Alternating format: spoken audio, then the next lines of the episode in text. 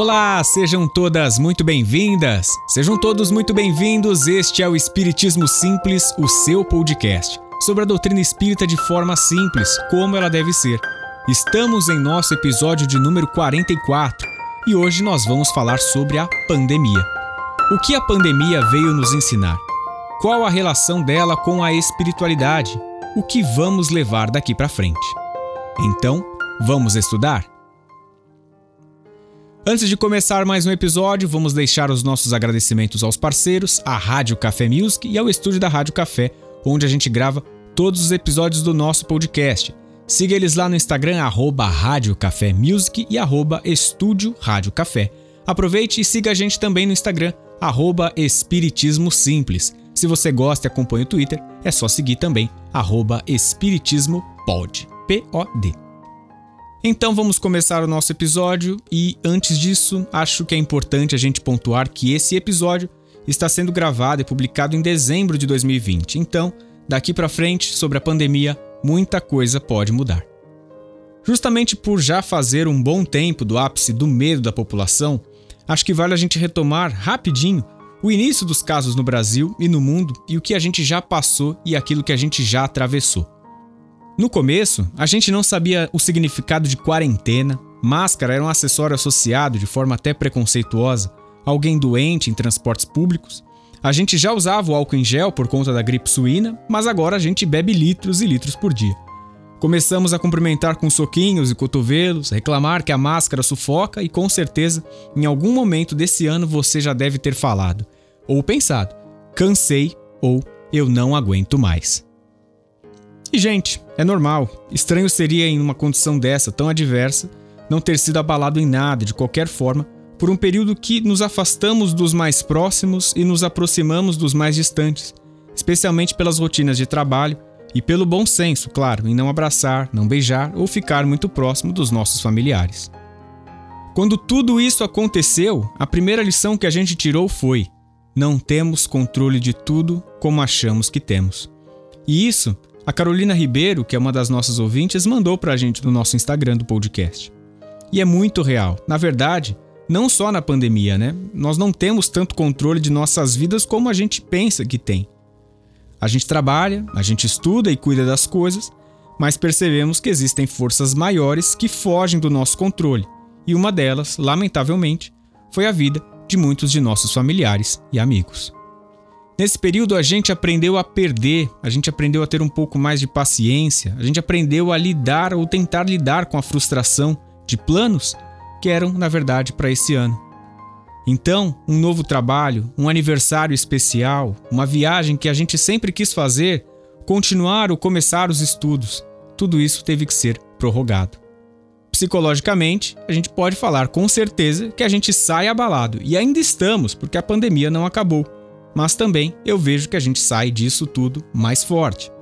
A gente enfrentou quase todos os tipos de desafios e traumas, e por tudo isso, a gente agora começa a entrar na questão da espiritualidade. Um mantra do Espiritismo é: nada é por acaso. Será mesmo que tudo isso foi uma falta de sorte nossa? Um vacilo de um vírus não controlado em Wuhan, na China? Em um exercício lógico, não faz sentido pensar que tudo isso seja por acaso. Ainda mais quando a gente pensa que caminhamos para um mundo de regeneração. A gente ainda vai fazer até um episódio para falar justamente sobre a questão da transição planetária. Eu tive uma professora de sociologia na faculdade, professora Rose Naves. Ela sempre foi muito sábia, e lógico, eu e toda a turma ficava babando pelos ensinamentos que ela dava. E ela dizia: não existe evolução sem revolução. E eu não me lembro se essa frase era de algum autor famoso, na pesquisa até para o podcast eu não consegui identificar, mas eu encontrei uma frase de Fidel Castro, de 1961, que se assemelha um pouco. Ele dizia: Uma revolução não é um mar de rosas, é uma luta de morte entre o futuro e o passado. Tá, mas o que, que a gente está associando essas frases à pandemia e espiritualidade? O que, que isso tudo tem a ver? Se estamos imaginando um processo transitório tranquilo e prazeroso, né? então essa passagem de um mundo de provas e expiações para um mundo de regeneração, se a gente está imaginando que vai ser tranquilo, a gente está muito enganado. É uma limpeza do nosso planeta? Não, não vamos usar esse termo de limpeza, Quando a gente fala que é uma limpeza, nos dá a entender que o que ou quem a gente tinha antes era ruim e precisou ser eliminado, e não é isso. Quem ficou também não é o melhor. Mas sim, a gente tem que reconhecer que existe uma mudança. Eu até acredito que a gente vai acabar até adotando o discurso de antes do coronavírus e depois do coronavírus. Vai ser um divisor de águas, a gente vai conseguir perceber isso nitidamente. Todas essas mudanças, toda essa revolução tem o seu sentido e tem o seu valor. O mundo todo se questionou sobre o que realmente importa na vida. Todo mundo voltou para dentro de si, de suas casas e de seus lares. Todo mundo repensou atitudes, todo mundo começou a fazer skincare, por exemplo. Mas houve um processo, no mínimo, de autoanálise. Todo mundo parou para pensar um pouco. Será que essa autoanálise, será que essa pausa, será que toda essa reflexão não é positiva de alguma forma? O doutor Duprá, que é um médico incrível que eu já acompanho e, e tem até o Dupracast, que é um podcast que eu já dei aqui algumas indicações, ele fala é, justamente que nesse período de quarentena foi uma excelente oportunidade para a gente colocar em prática tudo aquilo que a gente sempre prometeu fazer a nós mesmos ou família. E dizíamos: Ah, eu tô tão sem tempo. O tempo agora nos foi dado, claro que em condições diferentes para cada um. Mas todo mundo teve um tempinho mínimo para colocar a mão na consciência e refletir: o que, que eu estou fazendo da minha vida? De positivo ou de negativo? Se tudo isso, se todo esse autoexame, se toda essa pausa no mundo não tiver a ver com uma oportunidade de acesso da espiritualidade, o que vai ter?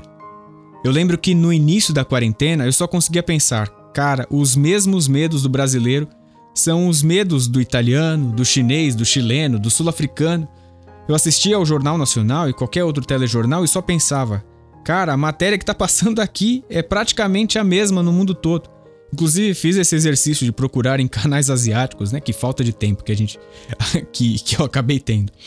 E procurando nesses outros canais e claro, o conteúdo era o mesmo, né? O mundo acabou criando uma conexão muito mais forte que qualquer outra onda de globalização. De novo, os distantes se aproximaram e os próximos se afastaram. Permanecendo aqui sobre a mensagem do que tudo isso acabou sendo passado para a gente, eu vou lembrar que o Dr. Duprat, que sempre está muito ligado aos estudos e ao pensamento científico, fez ótimos questionamentos sobre essa relação da pandemia, a gente, nós, os seres humanos e a natureza. O doutor ele acredita e muito que a pandemia foi de fato uma resposta da natureza a todos os ataques que o ser humano fez ao planeta. E eu tô com ele. Somos os maiores predadores da Terra, os maiores modificadores da paisagem, os maiores agressores da natureza, os maiores poluidores, consumidores de recursos naturais. E em todos os milhares de anos, a gente não recebe um contragolpe? O nosso maior erro é pensar que na natureza somos os únicos seres inteligentes Claro que a nossa capacidade do intelecto é acima de qualquer outra, por conta da nossa habilidade de raciocínio, de reflexão, mas nós não somos os únicos que pensam ou sentem no planeta. O doutor ele dá o exemplo do protozoário, um exemplo brilhante, que ele fala que o maior objetivo de um determinado protozoário é estar dentro do sistema digestório do gato. Ali é um ambiente perfeito para sua proliferação. Em milhares de anos da evolução, o protozoário então ele foi procurando alternativas para conseguir, por tentativa e erro, chegar a esse objetivo. E como ele fez isso? Percebeu que o caminho mais curto era estar alocado na principal presa dos gatos, que são os ratos. Assim, eles atingiam os roedores em seu sistema olfativo. Os ratinhos então perdiam a capacidade de sentir o odor da urina do gato, que serve de alerta que ali tem o seu predador. O rato vacila, é atacado pelo gato e onde esse protozoário foi parar? No sistema digestório do gato, onde ele faz a festa e se prolifera. Esse caso é para dar um exemplo de como que a natureza, como toda a evolução, ela tem uma inteligência. Tudo tem um sentido. Então, nós não somos os únicos que estão querendo sobreviver nesse planeta. No caso do novo coronavírus, os estudos, que ainda não são totalmente comprovados, eles indicavam a origem do vírus dos morcegos e animais silvestres enjaulados e vendidos e consumidos pelo homem lá no mercado de Wuhan, na China. No modo de defesa, justamente o nosso olfato e o nosso paladar são afetados pela Covid e pode nos levar até a morte. Esse é um resumo bem simples da lógica do doutor, mas que conclui que a natureza está se esgotando de sermos os piores habitantes dessa casa, desse planeta azul. Ela também quer se defender, cada espécie quer garantir sua continuidade. Será que não tem nada a ver com nossas atitudes com o mundo? Com o que comemos, com o que matamos e desmatamos, com o que poluímos e destruímos?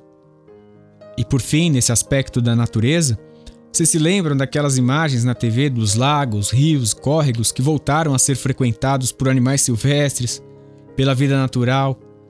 São tantas evidências, mas parece que às vezes a gente está usando as máscaras nos olhos e não cobrindo a boca e o nariz.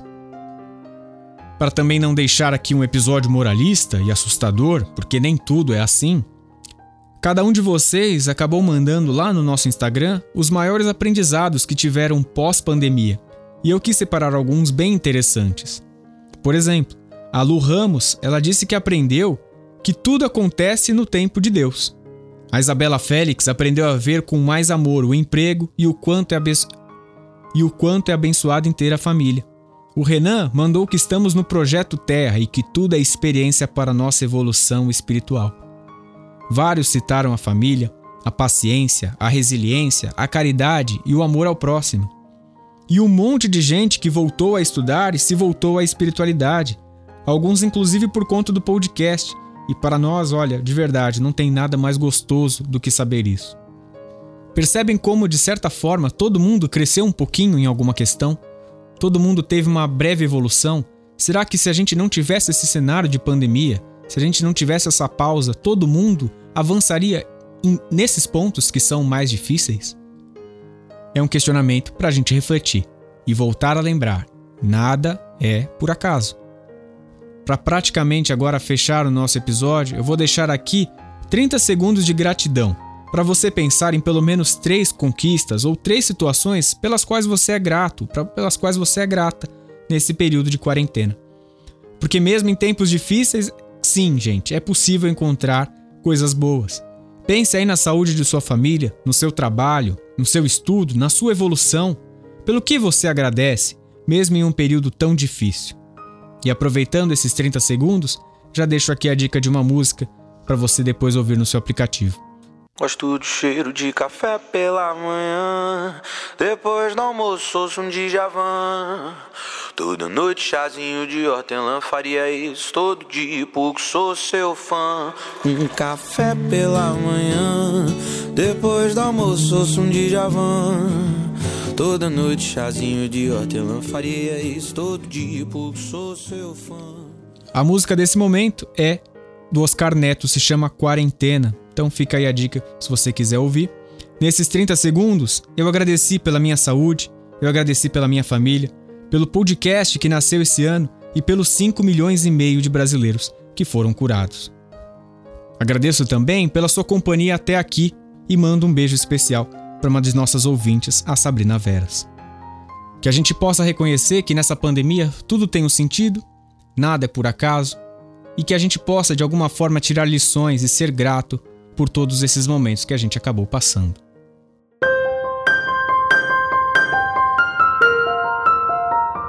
Os trabalhos técnicos de mais um episódio são de Fernando Teixeira, eu sou Bruno Sereno, esse é o Espiritismo Simples. Um grande beijo no seu coração, use máscara, fique em casa se possível e fique com Jesus sempre.